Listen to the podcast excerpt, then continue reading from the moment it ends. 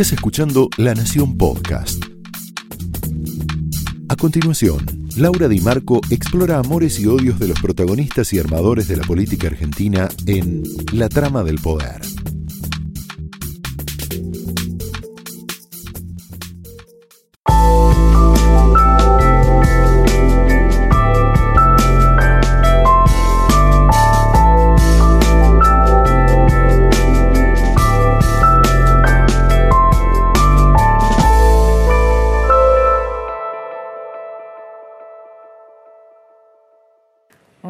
Noches, bienvenidos.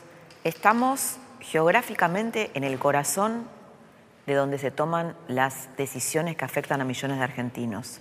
Estamos en la Casa Rosada, pero estamos en el Salón Blanco, que es un salón histórico, mítico, en donde eh, en, el último, en el último traspaso de mando no se produjo esa escena tan esperada entre eh, el presidente Macri y la expresidenta Cristina Kirchner.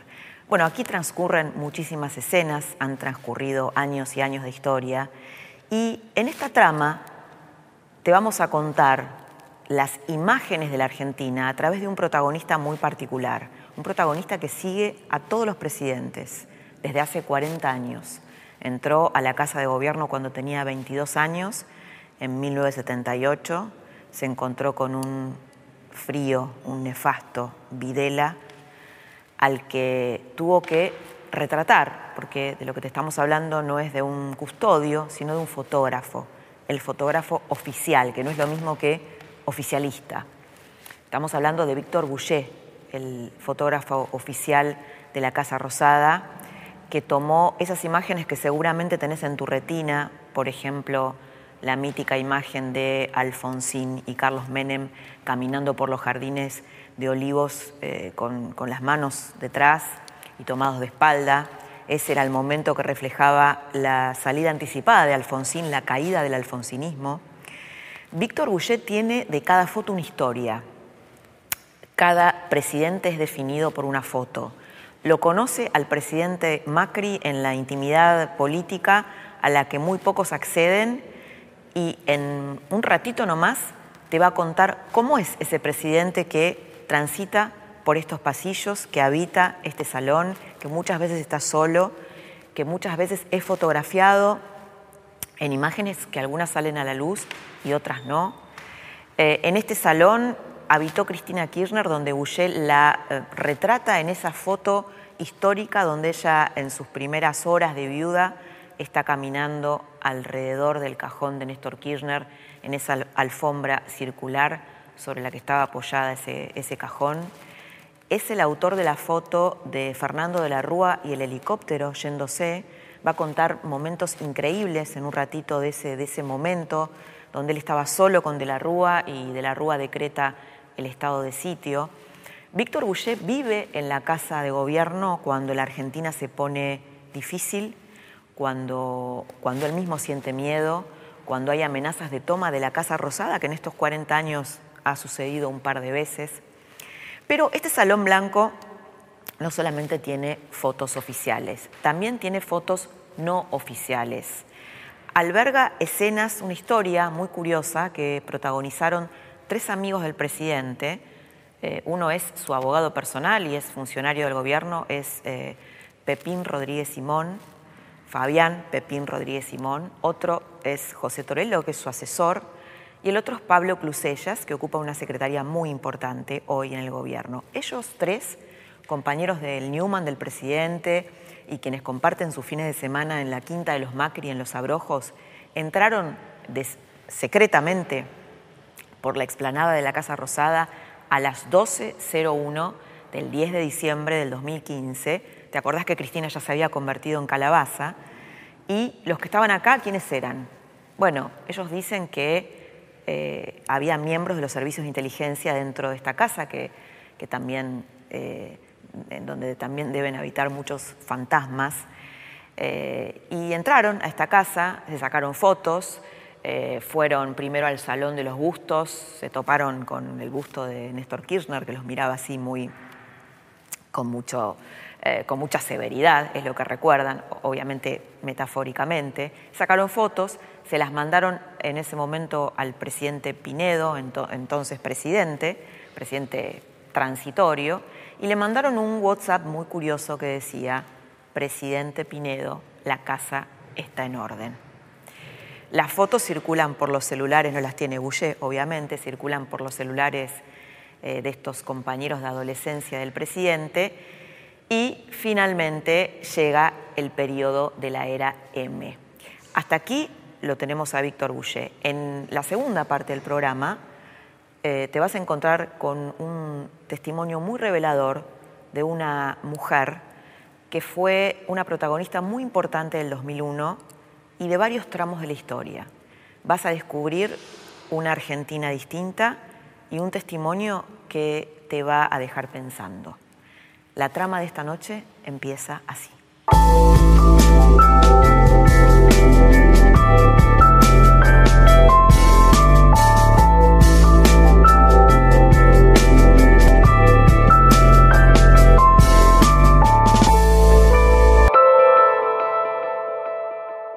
Víctor, estamos en el Salón Blanco, un salón emblemático, y a mí se me ocurre que vos, que sos un testigo de los últimos 40 años de historia de la Argentina, que estuviste al lado de muchos presidentes y pasaste momentos difíciles, eh, debes estar también de algún modo tal vez conmovido o tocado por el momento que estamos viviendo ahora, que también es delicado, ¿no? Si bien pasó la, parte más eh, fea de la crisis, digamos, eh, supongo que eso te debe, te debe tocar, ¿no? Y sí, viste, la política se sube y se baja, ¿no? Estamos, siempre fue así, una subida, quizás hay una posibilidad de detenerse, seguir derecho, bueno, pero estamos, sí, es un momento, claro, ¿cómo no te...?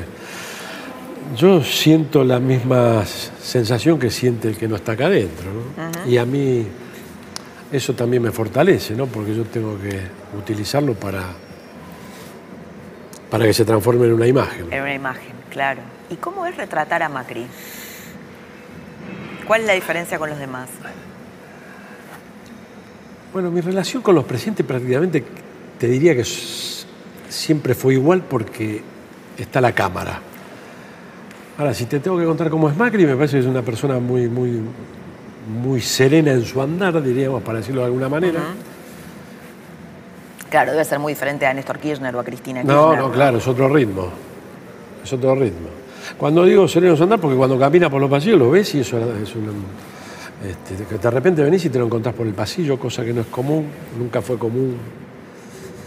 ¿Te lo encontrás con el pasillo solo, por ejemplo? Sí, yendo a un salón. Eh, ¿Le hiciste fotos así? Ajá, sí, sí. Habla poco, sí. observa mucho.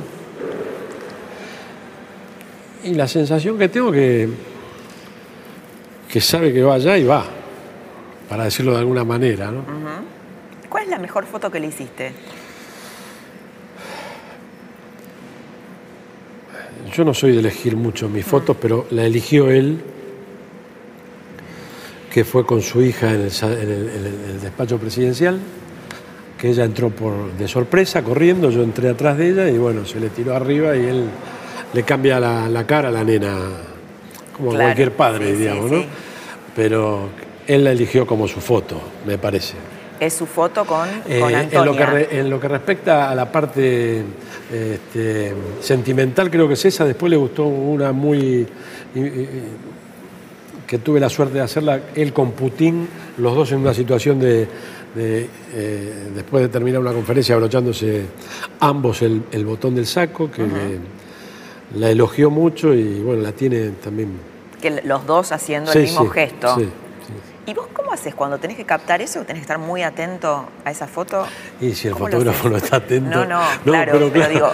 Pero es un, es un pero deber. que estar eh, constantemente concentrado, ¿no? porque las conferencias son largas. Y, no, sí, no, no, y hay por ahí momentos mágicos. Y sí, ahí donde tenés que estar. Ahí donde hay que estar.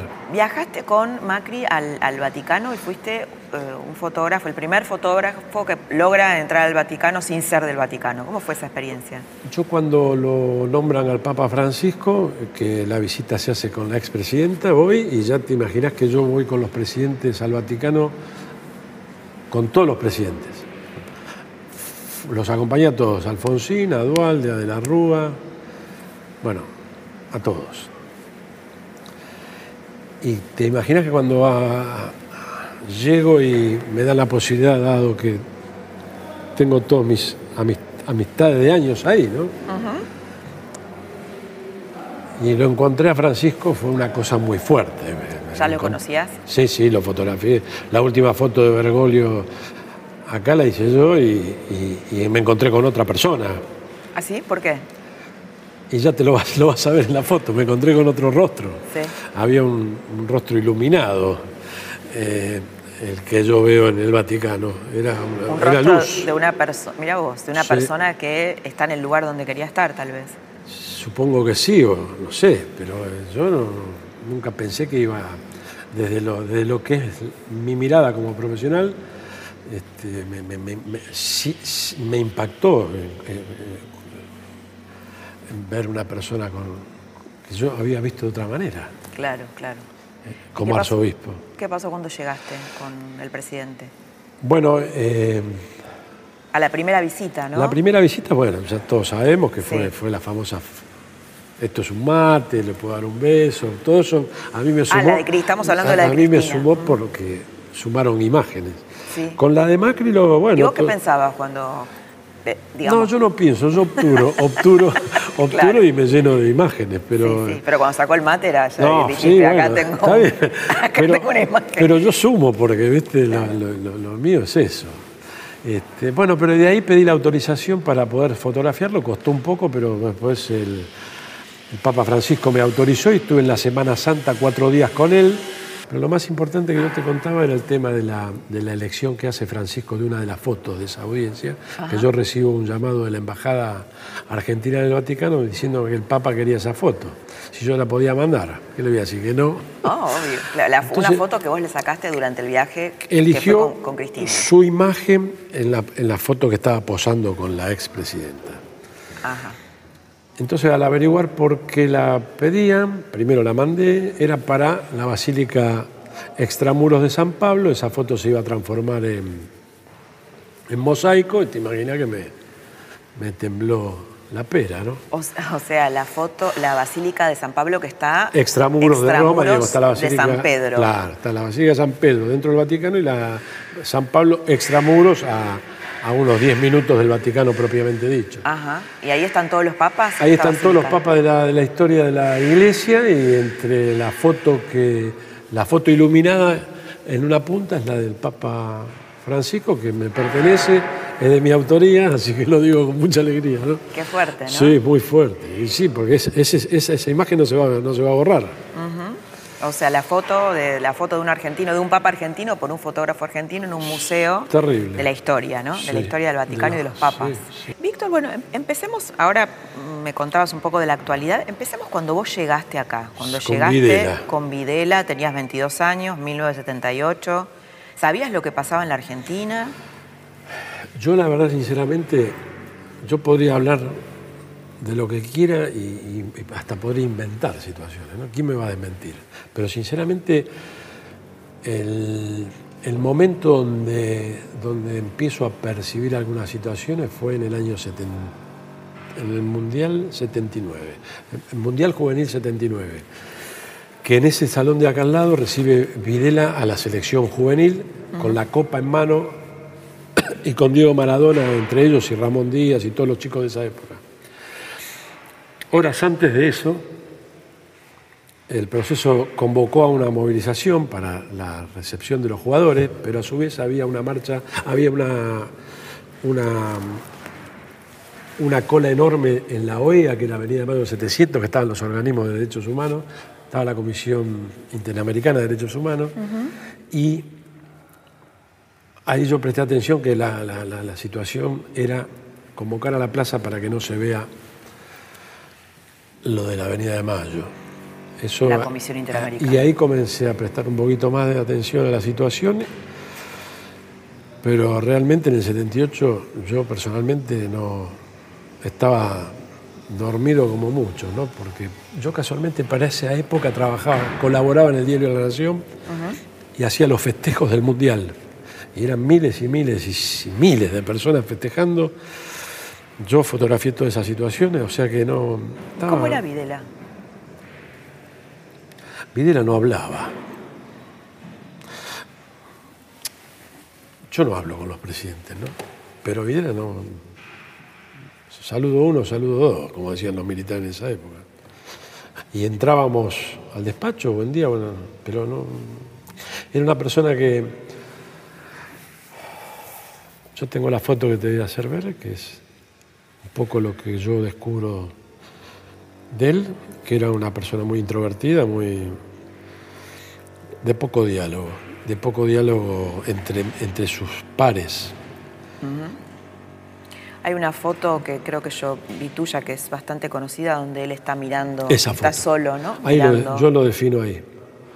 Yo defino a Videla con esa imagen, la soledad absoluta del poder ahí está. Eh, es él en el despacho, presidencial, mirando, hacia, la, plaza, la plaza de Maya vacía. La Plaza Colón. Ah, Plaza Colón. Por el despacho de la plaza, a la ex Plaza Colón, ahora ya no es más nada, es la plaza, una plaza, no sé cómo se llama. ¿Hay fotos que definen presidentes? Sí. Por ejemplo. Bueno, a Videla esa. A Videla esa. Alfonsín. Bueno, está la famosa foto con, Menem, ¿no? Sí, pero yo lo estoy, buscando a Alfonsín solo. Y yo creo que es el momento. Los momentos de Alfonsín. Eh, el, Alfonsín del límite era cuando él eh, eh, se dirigía a la gente. Ajá. Donde él dejaba de ser el, el campechano de Chascomú para ser un yo le digo siempre a Margarita, su secretaria, el gallego, un gallego cabrón, ¿viste? Porque él explotaba en los discursos, ¿no?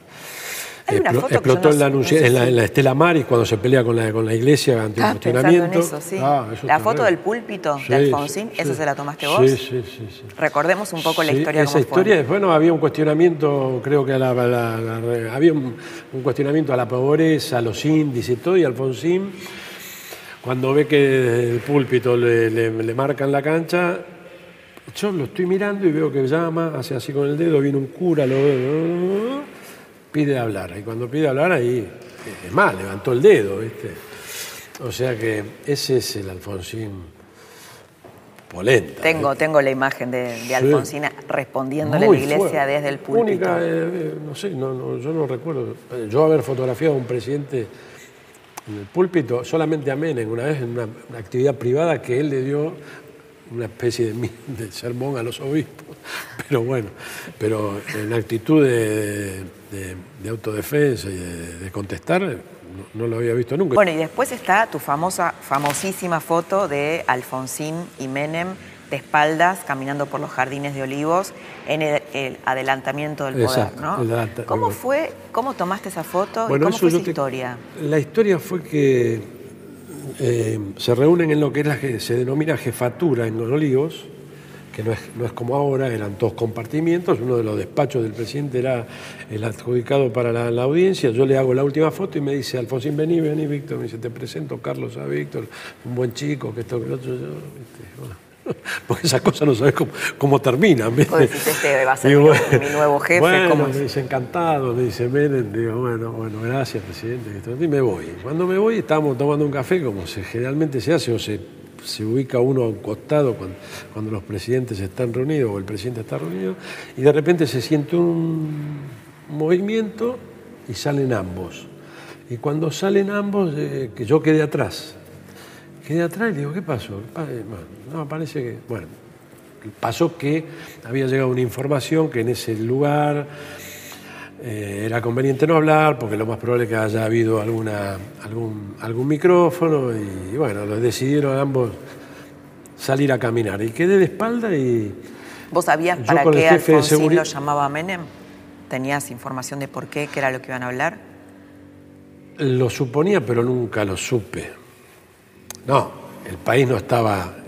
esa foto que, muestra una armonía, un, lugar eh, tranquilidad era la antítesis de lo que estaba pasando afuera con los saqueos y la inflación. Y... No, después Alfonsín con los años, yo le dije, presidente, ahora que, que prescribió, ¿qué, ¿de qué hablaban? No, me dice, yo, le, yo le pregunté a Carlos cuándo quería asumir y él me dijo, ya, y bueno, ya, ya. Así que fue la, la foto la gente la tiene como referencia de la foto del Pacto de Olivos, pero no fue la adelantamiento. No, no, claro, sí. ¿Y te acordás cuándo la tomaste? Yo los seguí, los estaba siguiendo. La tengo acá, sí, Yo habré hecho, no sé, veintipico de fotos de esa, pero esa es, esa es porque hay, hay, una, hay una situación en las manos, en los pies, en el cuerpo de uno, en el cuerpo del otro, que la verdad que... Y vos sabés que cada, cada, cada, cada vez se hace más grande esa imagen con los años, ¿viste? Ah, es decir, que vos tú hiciste varias tomas y elegiste una que era la perfecta. Y vos cuando estás retratando un momento así, ¿sentís que estás captando un momento histórico? Sí, ni dudes. Es que yo necesito sentirlo, porque si no, lo mío es la mentira. Yo tengo que, yo tengo que. Si no tenés ese sentimiento, la cámara. ¿Y qué te pasa? ¿Te, late el corazón? Todo lo que ¿Tenés adrenalina? Todo lo que te imagines te pasa. Bueno, a, todos nos pasa en esta profesión. Que sabes cuando estás haciendo una buena nota. Y... Sí, tenés que temblar. Sí, yo me emocioné siempre. en mi vida fotográfica siempre me emocioné siempre. ¿Te emocionaste de llorar? Sí, sí. Yo ahora vengo de Malvinas, que acompañé a los familiares, y de las cuatro horas que estuve en el cementerio, calcularle que en 30 minutos fueron de lágrimas continuas. Decir que la cámara te, a veces te protege, pero no, sí, bueno, pero creo que te hace bien también eso, porque estás vivo.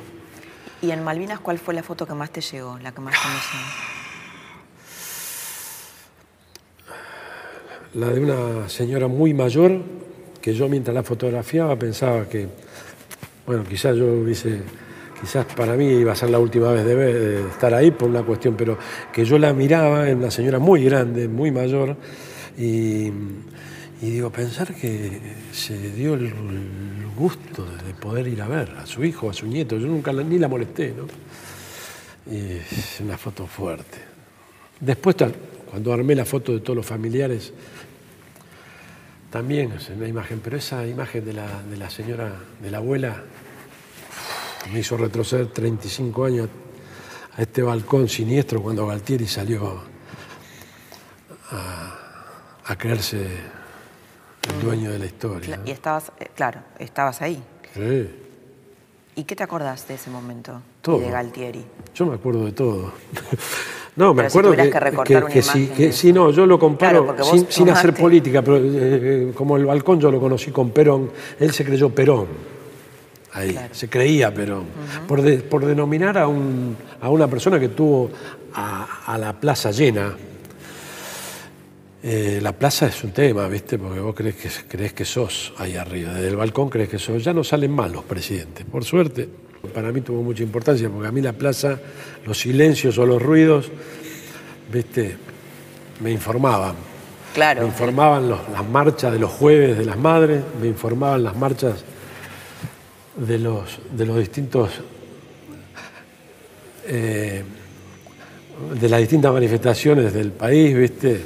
En esa oficina tenés este famoso colchón que vos has contado alguna vez, que te quedas a dormir acá en los momentos difíciles. Siempre. ¿Siempre o en los momentos no, difíciles? No, siempre. Eh, ah. No dudé en que cuando percibía que, que la, milonga se ponía eh, adentro, me quedaba acá, comer, dormir. Yo en Malvinas me la pasé acá. ¿Toda la guerra? Porque Galtieri estaba acá, se quedaba en un tiro, se decidió quedar acá y bueno, y ahí apareció el colchón, porque acá había gente que te hacía el tapicero, me dice, ¿querés que te haga una colchoneta? Y la tengo todavía. Este, la usé también para el 20 de diciembre, 19-20 de diciembre con De la Rúa. Yo me fui, el, yo el, 19 se graba acá donde estás vos, acá. Ah. De la Rúa anuncia el estado de sitio, yo estaba ahí. Y cuando escuché el estado de sitio dijo, esto se va al... Se fue así, yo no podía entender lo del anuncio. Subo a mi oficina y, y le digo a los pibes, mira, yo me quedo porque este hombre anuncia el estado de sitio y ahí está la, historia de mi ventana, la ventana esa que me dio vida durante 40 años, que ojalá la pueda recuperar, porque cuando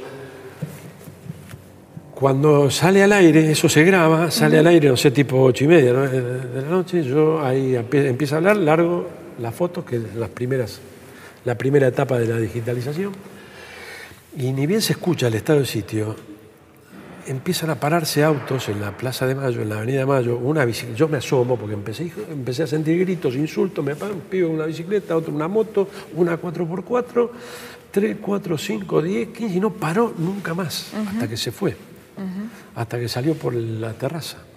¿Y qué, pensabas en ese momento? Oh, no, yo tuve mucho miedo. A las 2 de la mañana yo pensé que la Casa de Gobierno la tomaban, no había seguridad acá no había, había un grupo pequeño, muy chiquito de policías y algún grupo de seguridad de la Casa Militar, porque todo el mundo se fue de acá creyendo que el país iba a seguir funcionando igual. Salieron por esa puerta y yo me quedé ahí helado, parado y miraba y digo, ¿cómo puede ser que se vaya? Perdón que lo cuente así, pero fue mi sensación. Yo vos estabas, eras consciente de que ese era un quiebre en la Argentina. Totalmente. Y fue así. ¿Y de la Rúa volvió después, al otro día? De la Rúa cuando se va con el helicóptero, con la famosa... ¿Cómo tomaste la foto? Y, yo me voy con él, yo había tenido un diálogo muy, muy impresionante con él porque acá en los pasillos, viste, se habla mucho, se, chamullo, que, versiones, todo me habían dicho que había una probable ingreso a una toma a la Casa de Gobierno. Entonces me, me vengo para el despacho. Sí. Y cuando estoy por, por, un sector del despacho presidencial, sale de la rueda y me dice, ah, bueno, Víctor, te agradezco por todo lo... Y yo dije, ¿qué pasó? Ven y vamos a hacer la última foto. Y me agarra del hombro y me lleva. Un gesto que yo se lo voy a agradecer, porque la verdad que yo tuve una relación media rara con él, porque él mucho no entendía mi laburo. Me tomó del hombro y me llevó hasta el, hasta el, hasta el despacho, hasta el escritorio. Y ahí hago la supuesta última foto la última foto fue en realidad la, del helicóptero. La, del, la, del 20 en el helicóptero. Pero ya renunciado, nosotros ya totalmente desorientados, yo acá estaba muy solo con algunos pibes de mi oficina pero muy consciente de lo que estaba viendo. Por eso siempre recuerdo la ventana, porque yo la plaza la conviví, conviví continuamente con el, ingreso y la salida, la represión, los gases, todo, porque se veía de ahí. Y, bueno, y al otro día apareció de nuevo, pero ya no era presidente, es una situación que yo no entendí. Foto eh, histórica, Cristina Kirchner dando vuelta en torno al cajón de Néstor, ya Cristina en sus mm. primeras horas de viuda. Una foto también yo muy fuerte la había pensado de tapa de mi biografía de Cristina. Mira vos. Claro, sí, es una foto, su foto. ¿Cómo tomaste esa foto? Después de haber observado su relación, eh, yo tenía que definir que, para decirlo de alguna manera, que había un matrimonio acá. Sí. ¿Entendés? Sí. Que había dos personas que podían ser una, quizás. Este, y no necesitaba todo el entorno del séquito, de los funcionarios, de los colaboradores, de los amigos. Entonces, eso está, eso se fotografió. Entonces, bueno, ahí, ahí donde la ventaja de conocer los pasillos, ¿viste? Entré a dar la vuelta, la, miré y me fui a una galería de arriba y se produce la imagen, que la verdad que este, yo creo que la que resumen ese, el resumen de ese momento está, está manifestado en esa imagen. Yo cuando lo, vi dije, bueno, acá está. Después ya empecé a, regular, ¿viste? Después tenés otra foto de ella cuando ella se va, hablando de irse, ¿no? Los que se van, eh, que ella está de espalda bajando. Y sí, porque a mí me cambió. Eh, yo esa hora tenía que estar descansando para hacer la transmisión al otro día. Sí. Ella no te pidió hagamos la última foto, Víctor. No, no. No, pero yo tuve una relación eh, eh, muy, muy este, cordial de parte de ella. No, no, no, no, no, Me manejé siempre. Bueno, me pasa con todos los presidentes. Yo creo que. La verdad soy un agradecido, porque nunca, nunca me. Nunca me sentí incómodo con, con los presidentes, ¿no? Y más con los presidentes de la democracia, que eran más accesibles. Bueno, yo tenía que definir el no traspaso. Claro, ¿Cómo, cómo la no entrega, que yo la tengo secuencialmente desde que desde acá arriba le hago la foto al presidente Alfonsín entregándole la banda. Acá, en este lugar. En este, acá. Y yo ahí. Eh, le hago la foto a, Alfonsín entregando los atributos a Menem, que no era una cosa menor porque habían pasado del 55 al, al 83, habían pasado muchos años y no, no, había habido una imagen. De un la primera que haces, ah, la primera. De un presidente elegido a otro elegido. Claro, claro. Eran dos golpes. Y yo, yo tenía que reivindicar la, la, imagen esa porque estaba consciente de lo que estaba fotografiando y era la única manera, era una manera como desde el cielo, cenital. yo elijo mucho la, las alturas a veces para definir algunas situaciones y las espaldas para definir algunas otras situaciones. Y de ahí nos encontramos con la foto de la expresidenta saliendo por la... Por, bueno, pero bueno... ¿La esperaste? Eh, ¿La esperaste? No, sí, fui a, un metro con ella, un metro y medio, y estaba con uno de los pibes míos y estaban los secretarios todos, y pin, codazo, codazo piñazo, y, pero foto. Y foto. Sí, sí, sí. Víctor, bueno, contaste hace poco que tenés síndrome de Tourette. Sí. ¿Eso te influye en tu trabajo? ¿Te lo potencia? supuestamente sí, me lo potencia.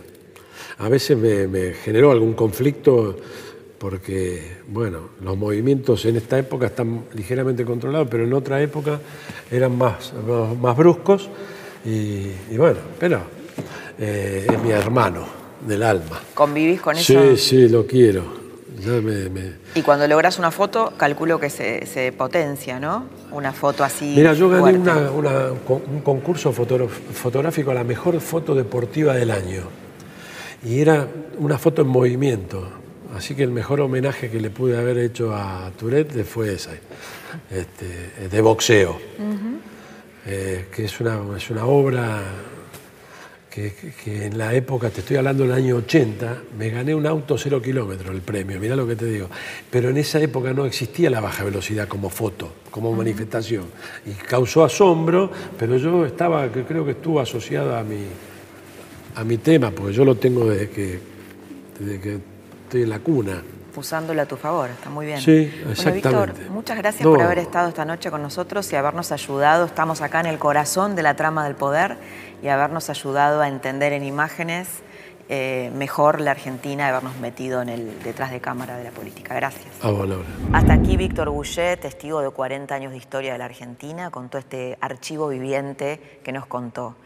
Ahora en un ratito vas a escuchar a Chiche Dualde, una de las damas del peronismo que tiene historias sorprendentes para contarte.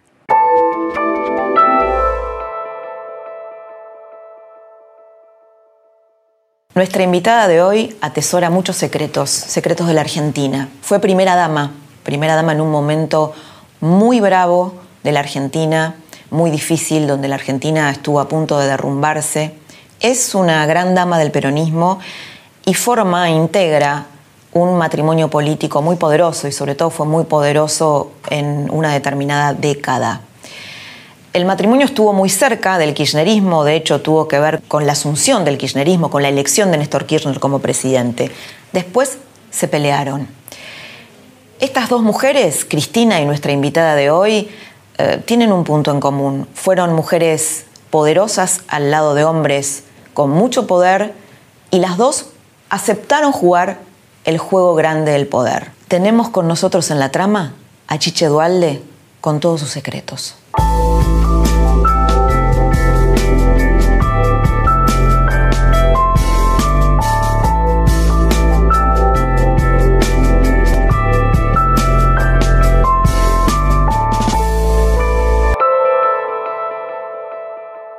Chiche, el peronismo siempre estuvo acostumbrado a estar en el poder y le cuesta mucho estar desalojado del poder. ¿Cómo se ve un presidente no peronista desde afuera, desde el llano? Yo más que hablar cómo se ve desde el peronismo, diría cómo lo veo desde mí. este, en realidad lo veo con dificultades.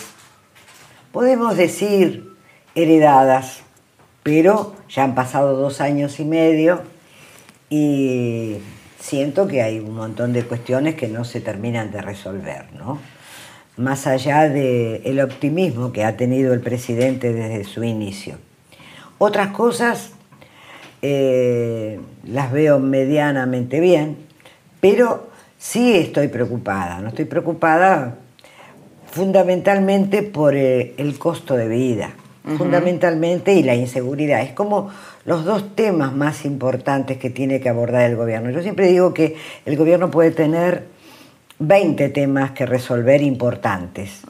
Ahora, hay algunos que son importantes y urgentes. Cuando conversan con Dualde en la intimidad de su casa, cuando están a solas, ¿tienen posiciones distintas? Por ejemplo, ¿votaron distinto en las últimas elecciones?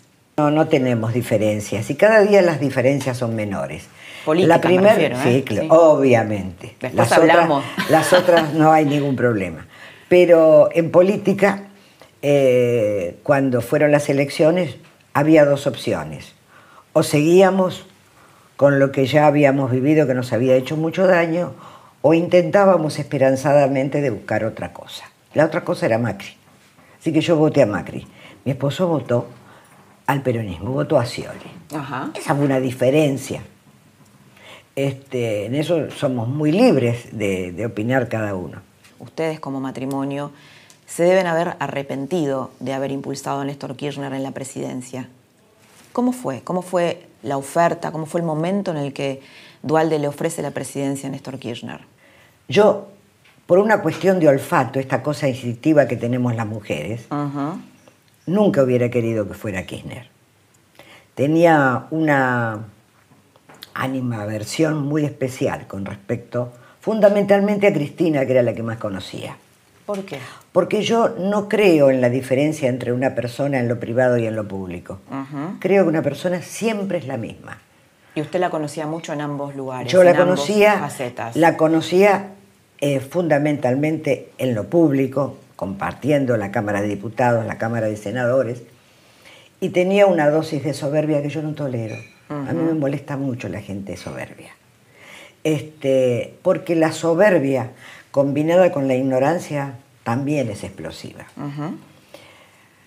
Mi esposo, después de varios intentos, obviamente pasaron por esos intentos, y ustedes lo saben, sí, Sota. Felipe, bueno, varios. El único que te- quedaba con vocación. Y en ese momento, aunque los medios digan otra cosa, en la, a nivel nacional no se conocía lo que sucedía en Santa Cruz. ¿Alguna vez le pesó ser la señora de Dualde? ¿No hubiera preferido ser Hilda González? ¿Sintió el peso del machismo, aun- aunque sea una mujer del poder? ¿Eso la afectó? No. O sea, el hecho de ser la señora de No, Dualde. no, yo he sido una privilegiada. Yo llego a la, a la tarea política de la mano de mi marido, que no es lo ideal. Pero es mi marido el que me ofrece llevar adelante una tarea social muy importante, que fue la red más importante que creo que existió en el mundo, de mujeres trabajando voluntariamente, gratuitamente, al lado de la gente. Y eso hace que la gente me, me reconozca en aquel momento y bueno, me piden que sea diputada, me niego tres o cuatro veces y después De acepto. Yo eh, en realidad nunca sentí algo personal, pero entiendo que la mujer en la política, muchas de ellas para tener éxito se masculinizan. Y a mí me parece que ahora que vamos a tener el 50% de los cargos legislativos, es muy importante que la mujer vaya siendo esencialmente lo que es. Cambiemos es una coalición que a diferencia del peronismo discute sus diferencias. Una de las que más discute es Lilita Carrió. ¿Cómo evalúa Chiche ese, ese rol, el rol de Lilita Y Carrió? Lilita a mí me confunde mucho, yo no, no tengo el mejor concepto de Lilita. Lilita tiene cuestiones que son aceptadas por la sociedad, creo que no le no ayuda mucho, por más que traten de disfrazarlo o adornarlo, creo que no ayuda mucho al gobierno su- sus declaraciones, creo que tienen que ser en silencio y a solas. O sea, este, este cuestionamiento Sí, de los esta cosa de que aparezco y hago un, un barullo y, y genero conflictos, no, no me parece. Y después en algunas cosas ha mentido abiertamente. A mí me tocó eh, estar presente en un juicio que le hicimos nosotros a ella, porque mi esposo tuvo 20 años de gestión y nunca tuvo un problema con la justicia. ¿Por qué razón? porque siempre tuvo los controles en manos de la oposición. Cuando llegó a la gobernación, todos los controles, hasta la tesorería, estaban en manos del radicalismo. Y eso al que gobierna le da una tranquilidad asombrosa. Pero me fui por las ramas. Bueno, ¿Qué le hicieron Lilita, juicio a Lilita? Lilita eh, solía acusarlo de narcotraficante, cosa que a nosotros como familia nos producía un enorme dolor. Y un día, muy suelta de cuerpo, dice, Dualde controla la droga en la, provincia o en el conurbano, no me acuerdo. Fuimos a la justicia. Y yo la escuché, a mí nadie me lo contó. Yo la escuché cuando ella le dice a la jueza, bueno, mi mamá me enseñó a hablar muy bien el castellano. Y controlar quiere decir cuidar, ta, ta, ta, ta, ta, ta. A mí me agarró un dolor de estómago que tuve que salir de la entrevista. Entonces, no tengo respeto por Lilita. Hay una figura innovadora en la política diferente que eh, controla una provincia que, que, para usted fue muy importante, que es la provincia de Buenos Aires. ¿Cómo califica el liderazgo de María Eugenia Vidal? A mí me parece que María Eugenia en realidad le hace mucho bien al espacio porque es una mujer con mucho carisma, eh, con mucha llegada a la gente, tiene condiciones naturales que hacen que esté eh, bien vista por la gente. Ahora tiene que gestionar. El peronismo está sumido en una crisis muy importante. De hecho, todos los referentes del peronismo perdieron en las últimas elecciones y Cristina Kirchner, que es polémica y conflictiva y tiene el 60% de imagen negativa en la sociedad, es la peronista con más votos. ¿Qué va a hacer el peronismo con Cristina? Eh, la verdad que creo que Cristina y Néstor tuvieron una decisión durante toda la gestión de destruir al peronismo y lo lograron. este, ellos soñaban con algo transversal, por eso la fórmula Cristina Kirchner-Cobos, que fue un fracaso. Después se fue del partido, se fue a Unidad Ciudadana usando los símbolos del peronismo, que me parece que el peronismo en general tiene que abandonar lo simbólico y, ponerse a ponerle ideas que nos sobran ideas. Un proyecto. ¿no? Sí, cuando hablo de ideas hablo de proyecto, que tiene que ser superador al del gobierno. Está fragmentado, en algún aspecto producto de esta decisión de destruirlo, y en otro por responsabilidades nuestras. Dentro del peronismo, como en todos los partidos políticos, hay mucha gente honesta y buena, y hay otra que no. Lamentablemente, mediáticamente sale mucho más lo malo que lo bueno.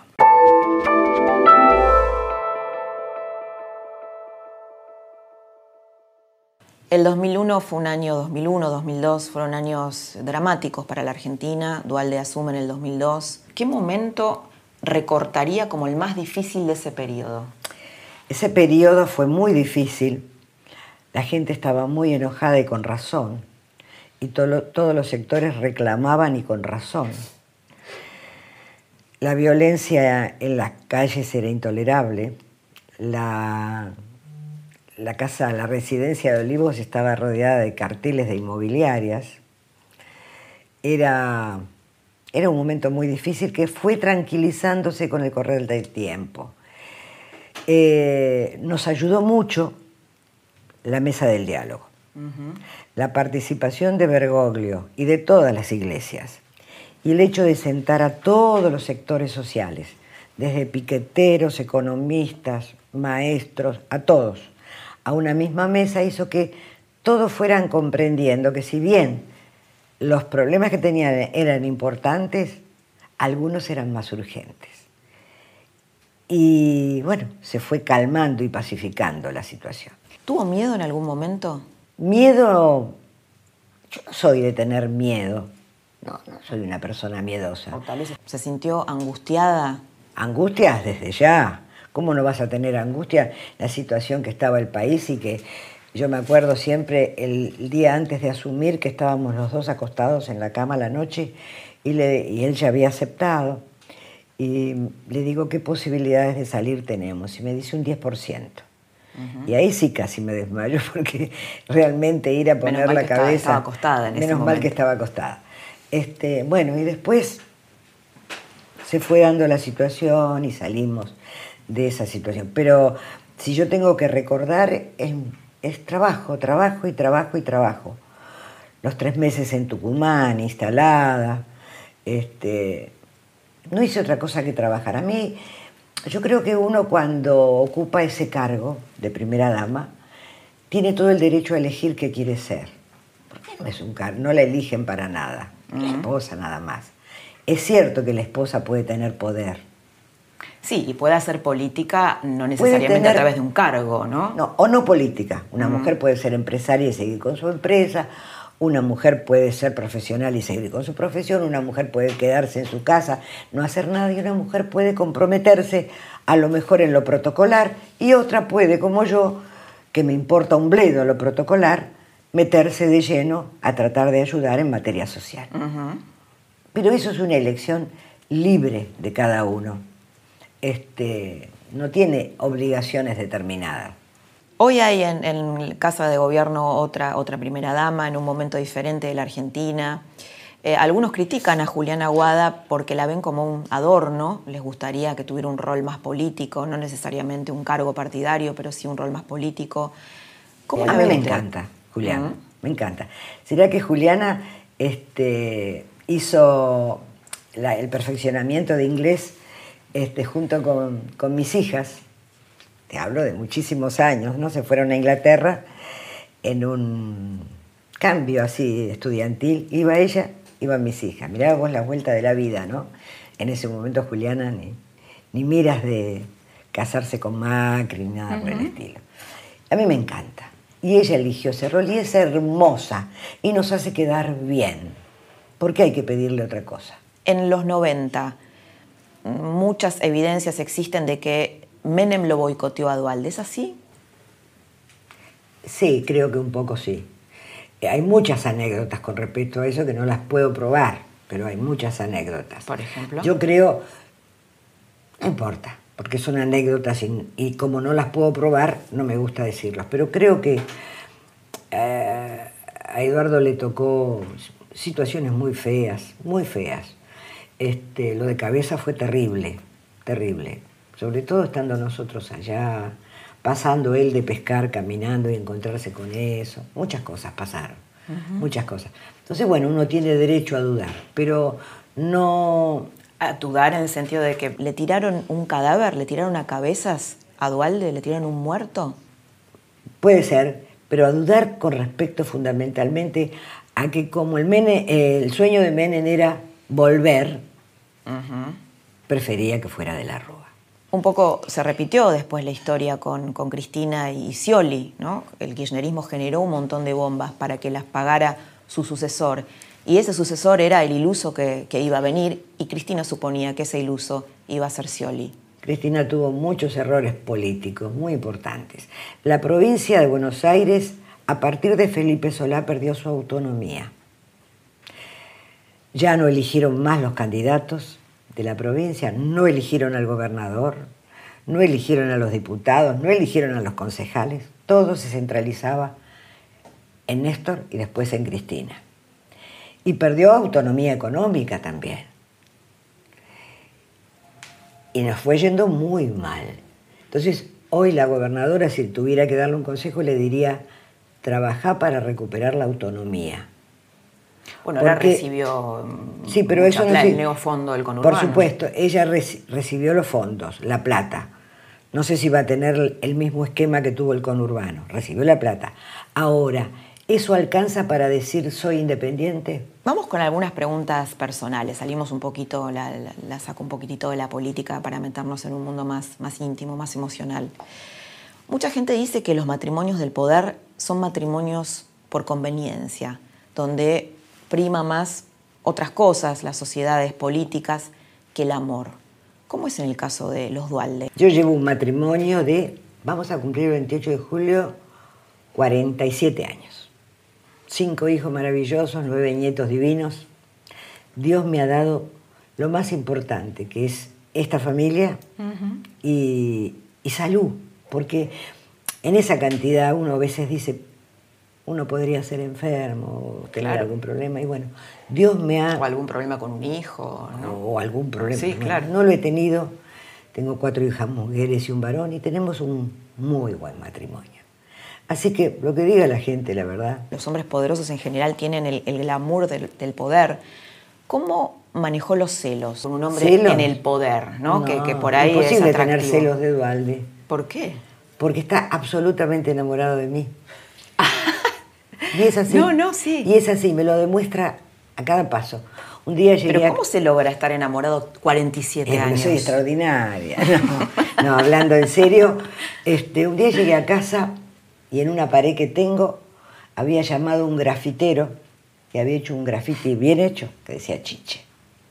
En la, en la pared de en la, la, casa pared, de ustedes. en la pared, Mm. en una de las paredes medianeras de mi casa. Y permanentemente me demuestra eso. Este, o sea, yo no, no he tenido posibilidades de ser celosa, jamás. Y él tampoco de mí. ¿Y fue cambiando la pareja a lo largo del tiempo? Por supuesto, como todas las parejas. ¿Cómo es ahora? La pareja hoy es una pareja muy unida, compartimos muchas cosas. La- ¿Igual de fuera del poder es diferente como marido? No, es igual. Antes tenía por ahí menos tiempo, estaba muy ocupado. Ahora tiene más tiempo para disfrutar de los nietos, para disfrutar de los hijos, charlar con ellos. Tenemos nietos de 19 años que están en la universidad, entonces el que estudia Derecho viene y le pregunta. Este, el que estudia psicología trata de analizar todo, se creen que ya son expertos. Analiza a los abuelos. No, no, viene con todas las teorías que va aprendiendo y todas las cosas. Usted antes tenía una posición diferente sobre el aborto, estaba en contra de su legalización y ahora cambió. ¿Cómo, cómo fue ese proceso? ¿Por qué cambió? No es que la cambié. En realidad yo creo que el aborto es la última consecuencia de una... Digo, antes usted una- estaba en contra, ¿no? De la despenalización. No y sé si ahora- alguna vez lo dije, pero me dicen eso, modificó. como también me dicen que soy chupacirio, que me paso y yo no voy nunca a la iglesia ni nada de eso, porque un día mi hija estuvo dos años en un noviciado. O sea, se hacen historias o, o- o no sé cómo llamarlo, alrededor de una persona que hay que bancárselas. Pero ciertamente creo que es la consecuencia no deseada para cualquier mujer. Hubo una sociedad, un Estado y una familia que no la contuvo. Si la ley va a ser solamente la despenalización, vamos a estar en la misma situación que antes. Seguiremos teniendo miles de abortos. Me van a decir, ah, pero en el hospital público. ¿En qué hospital público? El que no puede atender una demanda real de una persona que, que hace tres meses está sufriendo un cáncer y no le puede hacer los estudios. Entonces, que me digan qué presupuesto, cuántos médicos, cuántos... Que me lo pongan en la ley, para que yo crea que... Pero digamos que si es una propuesta integral, usted aceptaría la Pero yo, la, despenalización. pero yo, de hecho, la legalización eh, va a venir. Eso, eso ya es así, no tiene ninguna importancia. Pero junto con la legalización, si nosotros no hacemos prevención, yo tengo charlas con jóvenes que a veces me han dicho, no sé con quién tuve relaciones, porque estaba borracha, porque estaba drogada. Esa chica va a un aborto. Entonces, si nosotros no hacemos prevención en serio, ¿eh? en serio, invirtiendo en esto, es muy difícil. Le hago la última, Chiche, y, en realidad la conecto con lo que hablamos del matrimonio y de Dualde. Usted en algún momento contó hace un tiempo que, su papá, cuando, cuando usted era un adolescente, su papá dejó la casa familiar porque tenía otra pareja. Esa situación, ese quiebre en la vida familiar, ¿influyó en el matrimonio con, con Dualde? Por supuesto que siempre afecta. El matrimonio de mis padres había sido un matrimonio que nunca se habían llevado bien. Y a los 15 años míos desapareció. En, Después- en un momento que era raro eso, ¿no? Sí, desapareció y después volvió y yo ya dejé de idealizarlo y me di cuenta que era un hombre con virtudes y defectos, pero las chicas tendemos a idealizar la figura paterna. Pero cuando me puse de novio con Eduardo, compré el combo completo, que era una mamá, que sería mi suegra, un papá extraordinario, una familia hermosa. La compré con todo. Este, ¿Tuvo miedo que se repita la historia en algún momento? no, porque sinceramente me sentí amada, me sentí contenida. Y ya te digo, mi suegra era una cosa más hermosa que te puedas imaginar. Seguí a tu marido, yo te cuido a los chicos. Era su expresión. Seguíla para, para, para Seguilo, estar cerca. acompañalo. No, no es para estar cerca, no, no, no, no, no, no, divaguemos. Seguilo, porque él tenía que salir, que ir a una provincia, ir a otra, campañas, otra campaña. Pensar todos los años que estuvo en política. Anda, seguilo, acompañalo. Yo te cuido a los chicos. Chiche, muchas gracias por haber estado en la trama. Gracias a vos. Hasta aquí viste a dos testigos privilegiados de la historia argentina, uno a través de sus imágenes, que son historias, y otra a través de sus secretos y sus definiciones. La próxima semana a las 10 de la noche, en la antesala del fin de semana, te espero para zambullirnos en otra historia, en otra trastienda de la política, aquí en la trama del poder.